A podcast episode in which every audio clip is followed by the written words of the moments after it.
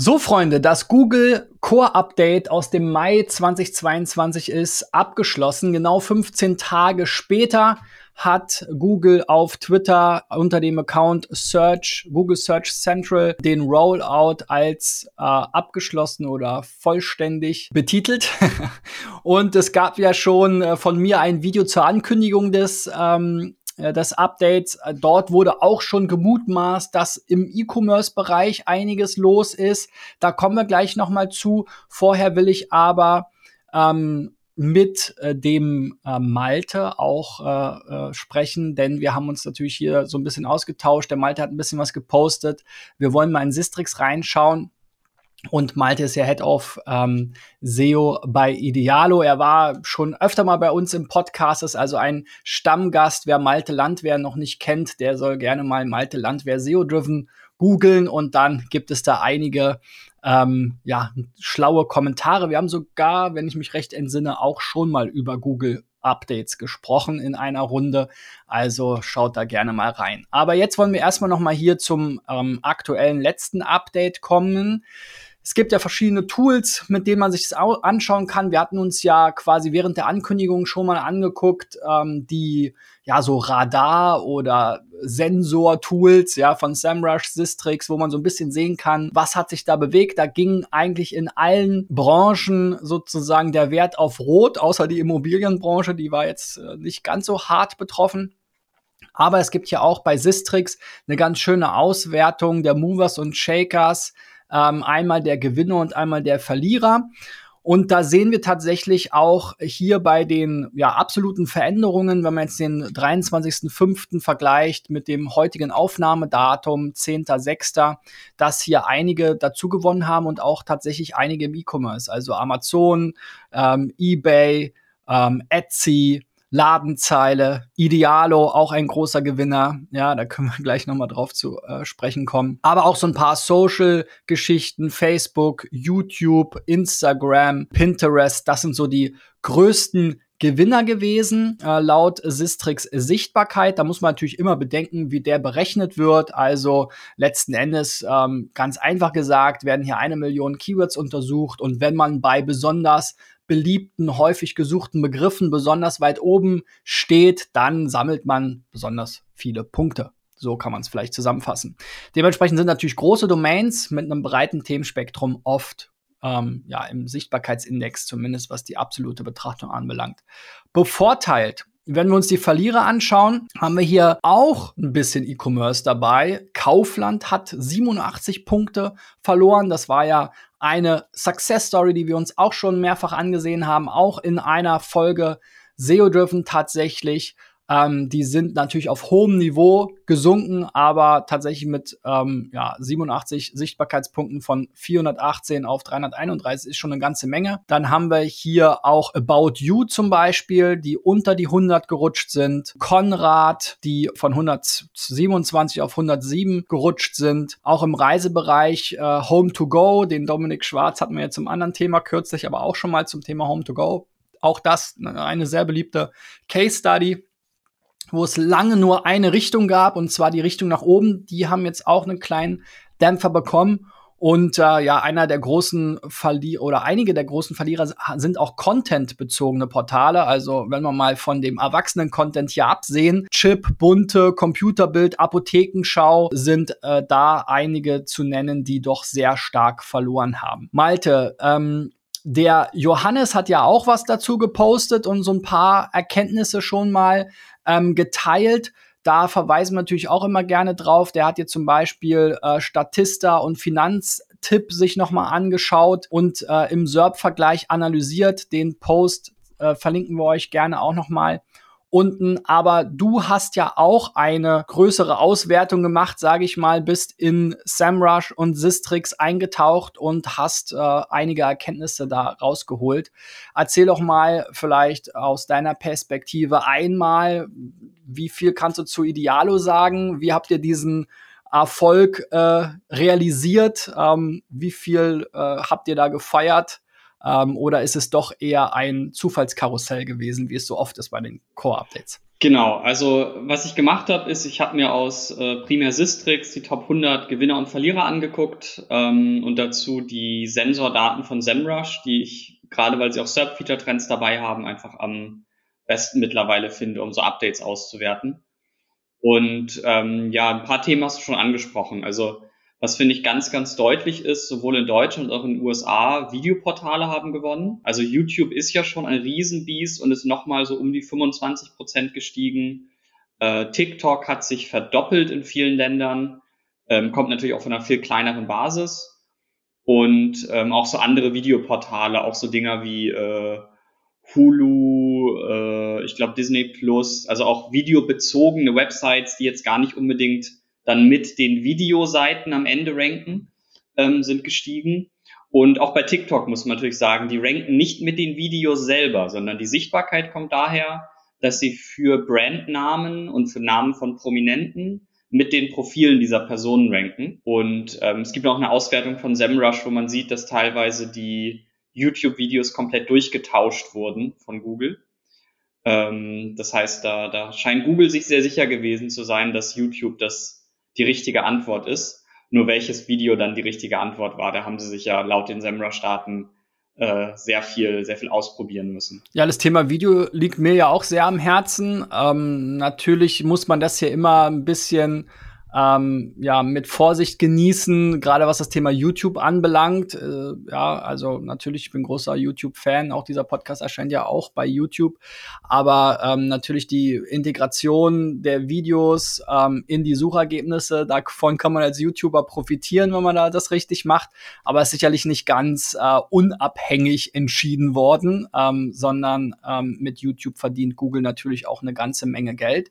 Interessant finde ich aber tatsächlich, dass eben auch die Dominanz der anderen äh, Social Media Networks, jetzt gerade TikTok, eben hier auch Einfluss hat. Ja, das sind ja auch in gerade jetzt eben im Bereich Video der größte Wettbewerber, der ja YouTube wirklich auch spürbar ähm, kannibalisiert. Ähm, aber letzten Endes, ähm, wenn man sich nach dem Nutzerinteresse richtet und ähm, die Nutzer entsprechend bedienen will, kommt man am Ende auch als Google nicht dran vorbei, die passenden Ergebnisse zu liefern. Was sagst du denn zu ähm, äh, hier, wir hatten ja noch Pinterest zum Beispiel, das war ja auch mal so ein, so ein SEO-Liebling, mehr oder weniger. Ähm, dazu gab es auch schon die eine oder andere Case Study, die sind, glaube ich, mal so mit SEO-AB-Tests auch irgendwie ins Ge Gerede gekommen. Ähm, jetzt aber in diesem ganzen Video-Wahn ist eigentlich Pinterest als reines so Pin und eher Foto- oder Grafikmedium etwas untergegangen. Die, äh, generell die ganze Bildersuche ähm, scheint mir da auch ein bisschen sozusagen eher zu, zu leiden, beziehungsweise wenn man das noch weiterdenkt, die Bilder werden auf der anderen Seite auch immer mehr eigentlich in die Suchergebnisse, in die SERPs, äh, die allgemeinen SERPs integriert. Also wie stehst du zu diesem ganzen Bilderthema Pinterest äh, und Bildersuche? Genau, ich glaube, Pinterest darf man nicht in Isolation betrachten. Da sollte man auch sich die ganzen Stockfotoseiten zu angucken. Mhm. Und ähm, wenn man Pinterest mal ausblendet, dann haben wir die Stockfotoseiten durch die Bank weg fast verloren. Gibt natürlich auch Gewinner, wie immer. Aber insgesamt, wenn man die mal als Branche zusammenfasst, irgendwie die zehn größten Domains pro Land, haben die deutlich eingebüßt. Und ähm, parallel dazu haben auch Dictionaries verloren. Mhm und so Schmalspur-Wikipedia-Klone. Und das ist für mich immer so ein Anzeichen, dass Google weniger, ich nenne das immer so Backfill benutzt hat. Also wenn Google irgendeine Suchergebnis, Suchanfrage bekommt, die vielleicht noch nie gefragt wurde oder sehr selten, so dass sie keine Nutzerdaten haben, keine historischen Daten, dann müssen die am Ende gucken, welche Dokumente habe ich in meinem Index, die irgendwie relevant sind. Und da kann man jetzt lange streiten, ob das ein Word2Vec ist, ein TF-IDS oder irgendwas anderes. Am Ende müssen sie gucken, welche Terme kommen da drin vor vielleicht mit welchen Termen sind die verlinkt und so weiter und so fort. Und da sind natürlich Stockfotoseiten, Schmalspur-Wikis und Dictionaries perfekt für, weil die haben für alles eine Landingpage. Da steht in Anführungszeichen relevanter Content drauf. Also wenn man nur eine Termextrahierung macht, sieht das erstmal sehr relevant aus. Und eigentlich muss Google es erstmal ranken, um zu sehen, okay, den Schrott will eigentlich kein Nutzer haben. Und ich glaube, davon hat auch Pinterest oft profitiert. Das sieht man ja auch daran, dass bis vor, ich glaube, so sechs bis neun Monaten hat ja Pinterest mit fünf Domains in jedem Land gerankt. Also es war ja dann nicht nur Pinterest.de irgendwie eine der 20 größten Domains in Deutschland, sondern die Com, die Co-UK, die ES, die FR, die waren alle in den Top 1000. Und da hat Google vor einer Weile mal aufgeräumt. Und äh, das, das zeigt ja auch, dass diese Seiten einfach gar nicht gerankt haben, weil jetzt Nutzer in Deutschland unbedingt in dieser Sprachversion Pinterest haben wollten, sondern irgendwann muss Google halt anfangen, irgendwelche Dokumente auszuspielen. Und ich glaube, davon hat Pinterest einfach sehr, sehr, sehr lange profitiert. Und wie gut oder schlecht ein Update jetzt wirklich für Pinterest ist, kann man, glaube ich, nur mit internen Daten von Pinterest feststellen. Ähm, ich vermute, die haben relativ viele wertlose Rankings, wo sie gar keine Klicks bekommen oder hatten die in der Vergangenheit. Und wenn sie Klicks bekommen, sind das wahrscheinlich Sessions, die nicht wirklich wertvoll sind. Das heißt, da müsste man eher mal sehen intern, wie viele Conversions aus SEO, wie viele Account-Anmeldungen aus SEO und so weiter gibt es. Ähm, da finde ich sehr schwierig von außen ein Urteil zu fällen.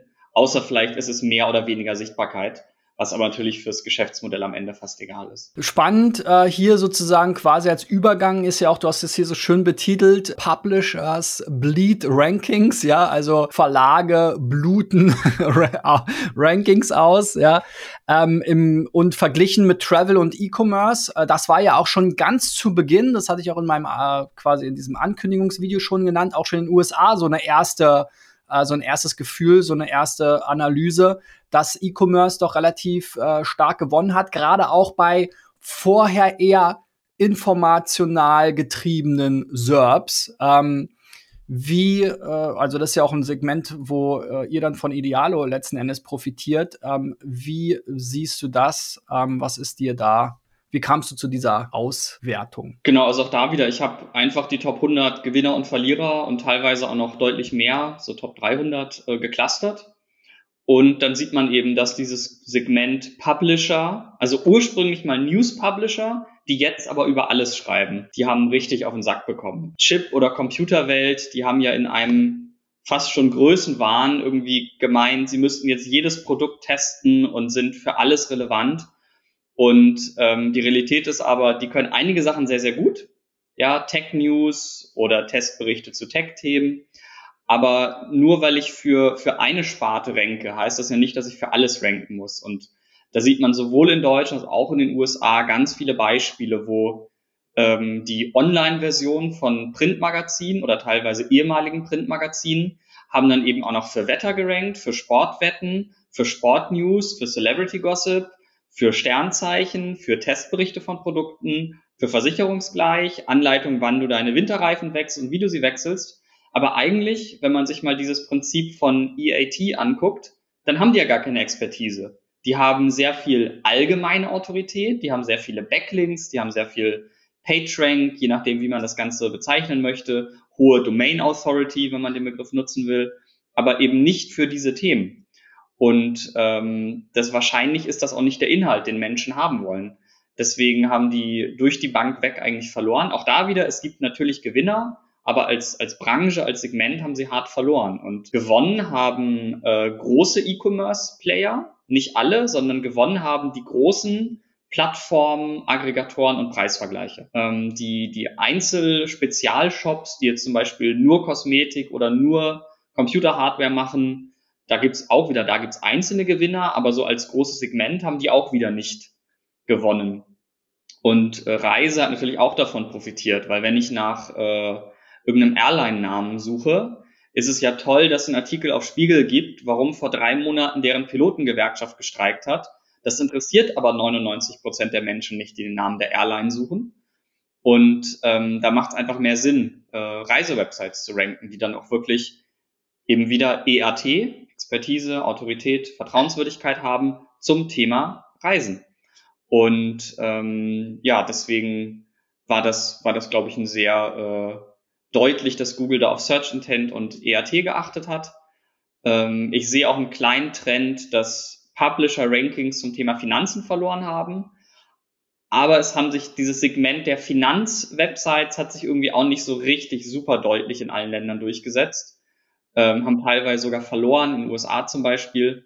Ähm, wobei da auch wieder sagen muss, dass es natürlich schon wieder so große Finanzwebsites gibt, die vielleicht auch wieder in so einem Größenwahn denken, wir müssen jetzt für alles ranken, was irgendwie damit zu tun hat. Ja, da sind zwei spannende Themen noch, äh, auf die ich eingehen wollen würde. Das eine ist ja bei diesen, äh, bei einigen der genannten Publisher-Domains ähm, gibt es ja auch das Vermarktungsmodell Subdomain Leasing oder Subdirectory Leasing, ja, wo dann sehr schnell eben genau all diese Themen kommen. Äh, der Testbericht für den Kinderwagen und weiß nicht was, für den besten Ventilator und so weiter und so fort. Ist dieses Modell ähm, davon äh, betroffen und jetzt äh, sozusagen tot oder? Ähm also tot definitiv nicht. Ich habe mindestens eine ähm, Gewinner-Subdomain oder Gewinnerordner gefunden aus genau diesem Gutschein auf Presseportalbereich.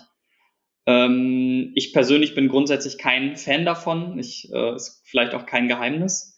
Ähm, es ist ja auch mal so ein Pitch-Deck geleakt von einer Firma, die irgendwie aus, ich glaube, dem Rocket- oder Ex-Rocket-Umfeld kam, wo ja auch äh, populäre Personen der deutschen SEO-Szene äh, involviert sind oder waren. Und da stand halt im Pitch-Deck eindeutig drin, wir machen alles für euch. Ihr müsst euch nicht den Content angucken. Ihr müsst gar nichts machen. Und die Publisher haben es auf ihre Websites gesetzt, zuerst auf Subdomains, später dann auf Unterordner und haben dran geschrieben, unsere Redaktion hier haftet und hat sich alles angeguckt und, und ganz toll. Ach, bevor ich jetzt abgemahnt werde, das Wort gehaftet war jetzt so dahergesagt. Äh, die, da gibt es eine Firma, die ist schon etwas allergisch auf mich. Ähm, genau, ob das jetzt tot ist, weiß ich nicht. Ähm, ich persönlich fand es nie sonderlich gut und war nie überzeugt davon, dass äh, das gute Suchergebnisse für Menschen sind. Es gibt natürlich das Argument, es gibt im Voucher-Bereich gar keine guten Suchergebnisse für Menschen das ist für mich kein Argument, äh, Scheiß in den Index zu pumpen mit einer äh, ursprünglich mal vertrauenswürdigen Domain. Und ich würde sowas nicht machen äh, mit einer Domain, die ich langfristig äh, halten soll. Ich würde sowas machen, wenn man mir irgendeine starke Domain gibt und sagt, wir wollen jetzt in einem Jahr so viel Geld verdienen wie möglich, dann ist das sicher ein guter Weg. Ob das so langfristig schlau ist, was einige Publisher da machen, möchte ich nicht beurteilen, aber bin ich nicht von überzeugt. Das ist ja auch schon, also da gab es ja auch eine öffentliche Diskussion, äh, da hat sich ja auch Google eingeschaltet, die so gesagt haben, naja, nicht immer ist das schlecht, aber es gab danach dann doch einige, die plötzlich, ähm, wo es plötzlich Bewegung nach unten gab, nachdem dieses Dokument geleakt ist. Ähm, der zweite Bereich, den du angesprochen hast, wir haben ja, also wir, meine Agentur äh, in Zusammenarbeit mit SEMrush und Acquisa haben ja auch so eine E-Commerce-Studie gemacht. Da war ja auch eine der Erkenntnisse jetzt für uns Branchen, ähm, Experten nicht unbedingt super überraschend, aber dass die Marktplätze äh, total dominieren. Und das, was du eben gesagt hast zum Bereich E-Commerce, also dass die eigentlich mit dem breiten Portfolio, die breit aufgestellten großen Marken und Marktplätze, die, dass diese eher gewonnen haben gegenüber den Spezialisten, wo es jetzt unterschiedliche Signale gab, ähm, geht ja auch total in die Schiene rein. Ähm, macht es heute äh, aus E-Commerce-Sicht überhaupt noch äh, Sinn, sozusagen dann in diese Spezialisierung zu gehen? Oder muss jetzt im Prinzip jeder, wie es jetzt auch Otto und Douglas und wie sie alle heißen, versuchen, zum Marktplatz zu werden? Also ich glaube, es muss nicht jeder zum Marktplatz werden. Ähm, das ist auch gar nicht so einfach. Ich glaube, für sehr große E-Commerce-Player bietet es sich an, äh, so ein Marktplatzgeschäft mit aufzubauen. Und das hat ja auch Gründe, warum ein Otto, ein Walmart, ein Target das jetzt alle irgendwie machen. Ähm, man sollte ein bisschen aufpassen, wie man seine Händler kuratiert. Es, äh, ohne jetzt einen Namen zu nennen, das hat ja auch eine, eine großer E-Commerce-Marktplatz äh, verloren, den du, glaube ich, auch schon erwähnt hast in der Einleitung. Ähm, da ist es, glaube ich, nicht so eine strenge Kuratierung der Händler. Ähm, weshalb ich persönlich habe zum Beispiel als Kunde sehr schlechte Erfahrungen mit einer Bestellung gemacht und auch dem ganzen Support dann hinten dran und so ein Fernseher kam mal kaputt an, war sehr stressig. Ähm, und da gibt's dann eben Plattformen, die eine bessere User Experience bieten. Und ich meine, es gibt ja auch nicht nur SEO. Ne? Du kannst ja auch als Spezialhändler über ein Idealo, über ein Amazon, über ein eBay oder über Facebook oder irgendwelche anderen äh, Meta-Advertising-Plattformen, äh, also Advertising-Angebote der Firma Meta, ehemals Facebook, ähm, Benutzer bekommen. Aber ich glaube, die Realität ist, Menschen, die ihre, ihre User Journey beginnen äh, zur Produktauswahl, wenn sie noch gar keine Ahnung haben, entweder sie gehen auf Google, ähm, weil sie irgendwie jede Suche da starten, oder vielleicht auf ein Ecosia, wenn sie ein bisschen nachhaltiger angehaucht sind und gern die Welt mit dem Pflanzen von Bäumen retten möchten, bei etwa gleicher Suchergebnisqualität wie Google. Ähm, da gibt es Menschen, die sind sehr bequem, die wollen einfach Convenience, die gehen auf Amazon, die nehmen in Kauf, dass dann vielleicht auch die Top 3 Suchergebnisse bezahlt sind und vielleicht auch ein bisschen teurer sind, als sie sein müssten. Äh, wer Geld sparen will, geht auf Idealo und äh, wer eher noch so Inspirationen und sowas sucht, ist wahrscheinlich auf einem, einem Etsy oder eben einem Pinterest besser aufgehoben. Und ich glaube, es gibt relativ wenig Gründe, zu einem Spezial-Online-Shop zu gehen. Also warum sollte ich als Nutzer gezielt Saturn ansteuern? Was, was hat Saturn, was Mediamarkt nicht hat oder Expert oder Notebooks billiger? Und ich glaube, wenn ein, ein Angebot kein USP hat, dann wird sich das irgendwann auch auf, auf die SEO-Rankings oder die Google-Rankings auswirken, weil Google das ja auch irgendwann merkt. Aber es kann natürlich noch Spezial-Online-Shops geben, die super durch die Decke gehen. Also man sollte sich halt überlegen, was für eine Marke habe ich, wer ist meine Zielgruppe, welches, welches Versprechen habe ich, welchen USP habe ich. Und ich glaube, wir werden noch ähm, weitere Online-Shops in Zukunft sehen, die auch im SEO erfolgreich sind, wenn sie es schaffen, mit ihrer Marke grundsätzlich erfolgreich zu sein. Ein äh, letzter Punkt, den du hier angesprochen hast, und das ist ja auch immer spannend zu beobachten, äh, die Monetarisierung der Suchergebnisse. Ähm, also es scheint so, zumindest laut deiner Aussage, als hätte Google das äh, May Core Update auch dazu genutzt, noch mehr einerseits eigene Verticals reinzubringen, wie Maps und Images, aber auch äh, gegebenenfalls noch mehr Ads. Genau, also das ist ja nicht meine Meinung, sondern es gibt Daten von, von SEMrush Sensor, die zeigen sehr deutlich, dass ähm, Google Maps zugenommen hat und Google Images zugenommen hat. Ähm, auch signifikante Prozentpunkte, ich habe es nicht im Kopf, aber sowas wie von 14 auf 16 Prozent ähm, hochgegangen. Und ich meine, der exakte Prozentwert hängt dann ja eh vom Keyword-Setup, auf dem man das Ganze nimmt. Und das ist zufälligerweise das Gleiche, was Google in der Türkei gemacht hat, nachdem Google Shopping abgeschaltet wurde dort äh, durch, durch die Regierung oder durch ein Gericht. Ähm, dort hat jetzt fast jedes E-Commerce-Keyword äh, Shopping und äh, eben nicht Shopping, sondern Maps und Images-Ergebnisse. Und Images und also Google Images und Google Maps sind zwei Dienste, die so in den letzten zwei, drei Jahren doch deutlich mehr Werbung bekommen haben, als das vorher vorhanden war. Und ich will jetzt gar nicht unterstellen, dass Google das absichtlich gemacht hat, aber der Fakt ist natürlich, Google verdient am Ende Geld mit Werbung. In der organischen Suche können sie nicht mehr Werbung machen und gerade im E-Commerce haben sie jetzt ja auch schon zweimal von der EU-Kommission was von Book bekommen. Und äh, in der Türkei eben auch schon komplett äh, mussten sie es abschalten, das äh, Google Shopping. Es ist einfach, glaube ich, ein glücklicher Zufall für Google. Und alles andere ist natürlich reine Theorie. Ähm, und ich habe keine, keine Belege, da irgendwie zu unterstellen, dass jemand dem Ranking-Team reingeredet hat, aber Google Images und Maps müssen dann mehr werden. Vielleicht ist das das, was alle Menschen haben wollen.